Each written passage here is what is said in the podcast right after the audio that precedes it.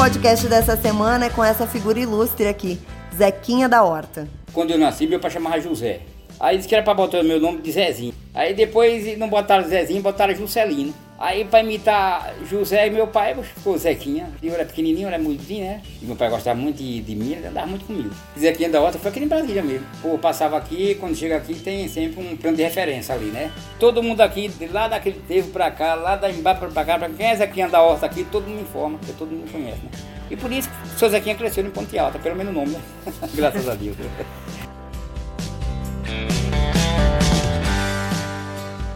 Zequinha da Horta é Juscelino Teles de Lima, produtor rural.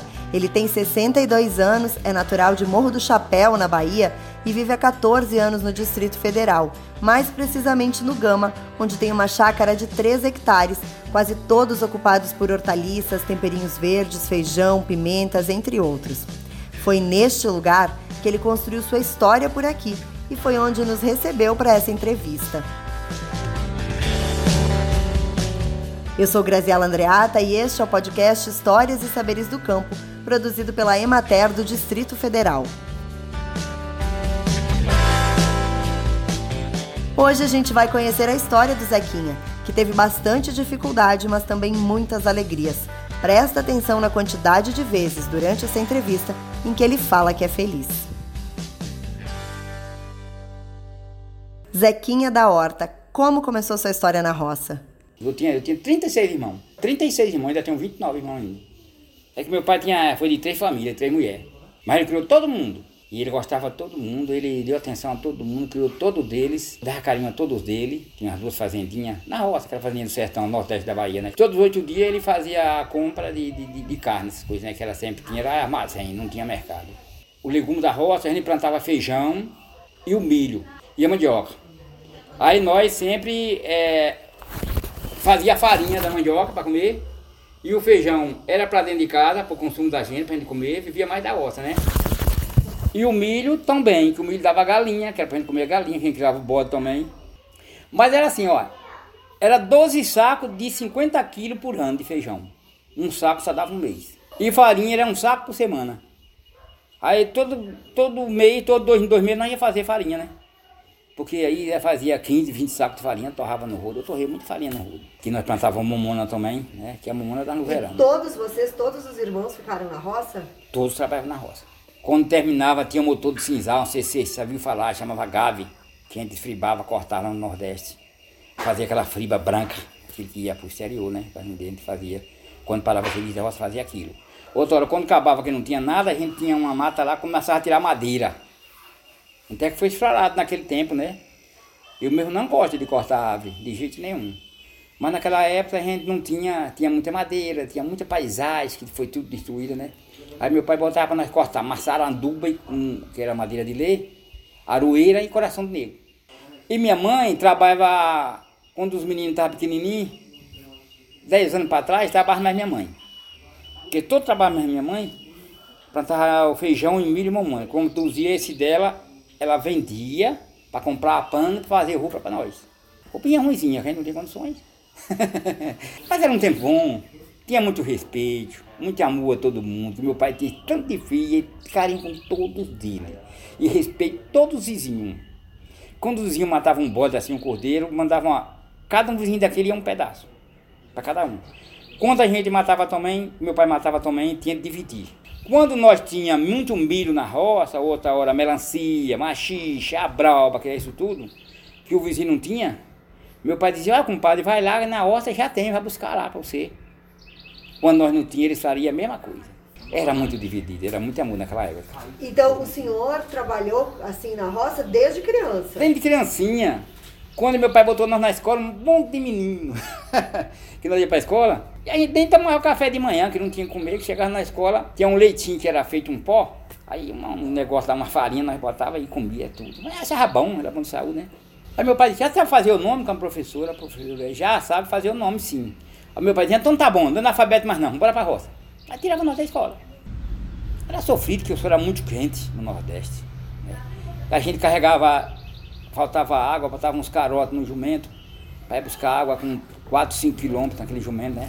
Outra hora botava umas cabaças também na cabeça para carregar na, nas costas. Era bom. O senhor saiu de lá com quantos anos? Ah, minha filha, eu saí, quando eu vim de Brasília para aqui, eu vim em 2007. Então eu já estava menos de 50 anos. Parece que 48 senhor, anos, por E por que, que o senhor mudou? Olha, dizer que eu mudei, porque lá chovia bastante. Irecê chamava Cidade do Feijão, quando todo mundo sabe, que era a cidade do Barrioxa do Feijão. Foi indo acabando a chuva, ficando pouco, aí acabando, acabando, a gente plantava e perdia, plantava, lavava a terra, outra hora na enxada mesmo e esperava a chuva não vinha, nascia o mantimento, a chuva não vinha. A gente continuava perdendo a lavoura. Aí foi ficando difícil. Quem tinha condições foi vendendo o que tinha para sobreviver. Como minha filha já estava aqui, aí eu vim para aqui. Cheguei aqui, eu nunca trabalhei com horta. Só era sequeira mesmo, roça de milho, feijão, mamão, essas coisas. Mas quando chegou aqui, eu enfiei na roça mesmo e estou até hoje. Eu amo esse serviço, eu gosto bastante.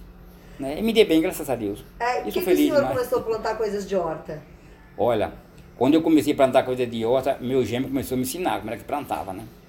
Depois disso, agradeço a Imaté, que veio aqui e fez visita com as carteiras de produtor rural, muita visita e muito acompanhamento técnico muito bom.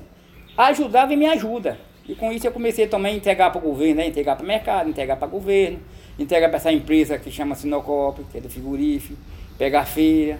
E outra oportunidade boa também que eles me deram para comprar um veículo no banco para trabalhar, né? caminhoneta. Comprei, já paguei, graças a Deus. E vou levando a vida e comecei a ter minhas coisas. Hoje, como você vê, eu tô minha casa, tô minha chacrazinha, tô feliz, estou feliz aqui. Meus filhos moram tudo aqui comigo. Quantos filhos o senhor tem? Sete. E tem todos sete ficam aqui, todos com, com, o senhor? É porque da primeira mulher eu tive uma turma, teve um tanto, e dessa segunda agora que eu vi com ela há, há 27 anos, que eu casei essa outra, tem dois. O Ramon e a Raíssa, que essa que é a professora. E as outras também, a maioria trabalha na roça velho feliz também, que é horta. Mas também. o senhor gosta da roça, né? É, Porque a gente chegou aqui e o senhor estava falando, falando, caminhando pela roça, caminhando ao redor da casa. Foi difícil fazer o senhor sentar para conversar com a gente, né? É, porque é o seguinte, quando vocês chegaram, eu estava capinando, né? limpando, a, limpando a horta, né? Aí eu fui olhar uma parte que é pelo ará para plantar feijão, agora no tempo da chuva plantando feijão, né? Que o feijão daqui da roça é mais limpo, né? Mais apurado, é um feijão que come muito gostoso. Tem a mandioca, tem o feijão, tem a, a, a, a banana tem eh, de verdura, tem de tudo, graças a Deus, né? A gente não compra. Aí eu vou na cidade só comprar, só pegar dinheiro lá e daqui da roça gastar na cidade. Aí eu amo minha roça, que na cidade eu só levo dinheiro daqui da roça, né? Graças a Deus. E o que, que o senhor faz quando não tem nada para fazer na roça? Moça, nunca parou, nunca ficou sem nada. E eu não tenho paciência de ficar em casa. O domingo mesmo eu tô na roça também, não paro não. É, eu gosto demais, eu amo esse serviço da, da roça, né? Quando eu fico dentro de casa, eu, aqui da noite, eu fico pedindo logo a Deus que o dia amanheça para a roça trabalhar, que eu gosto muito da minha horta. Eu acho muito bonito. E é onde eu tenho meu sustento e as coisas, né? Porque eu tenho minhas coisas hoje, graças a Deus, que eu estou bem, estou feliz, né? Por que, que o senhor coisas. gosta tanto da roça? Deixa eu te falar porque eu gosto da roça. Porque eu fui criado na roça e é só o que eu sei fazer. E eu me sinto bem na roça. Eu vivo à vontade, sou feliz. A gente conversou, quando a gente conversou pelo telefone, até o senhor falou uma coisa que, que eu achei bem interessante. É, se as pessoas da roça não plantam, o povo da cidade não come, né? Não come. Quando eu não planto na roça, e não tiver na roça, o povo da cidade não come, não é? Então eu gosto de trabalhar que ajuda a pessoa da cidade. Aí um ajuda outros, né? Porque como a gente trabalha né, à vontade na roça, tem a produção boa para vender uma produção saudável, para chegar na mesa do consumidor. Eu me sinto feliz por isso. Por isso, ah, vê, dá o seu Zequinha o alimento tá bom, tá boa, tá muito boa, a mercadoria tá boa, a mercadoria tá boa, tá saudável, tá limpa. Aí me sinto feliz. Zequinha da Horta, muito obrigada pela entrevista. Tá bem, obrigado por tudo e aparece sempre. A gente acabou de ouvir uma parte da história contada pelo produtor rural Juscelino Teles de Lima. É uma parte pequena mesmo, porque a história toda é bem mais longa e infelizmente não cabe em um podcast. E eu gostaria de fechar esse episódio fazendo então um resumo do resumo para a gente pensar.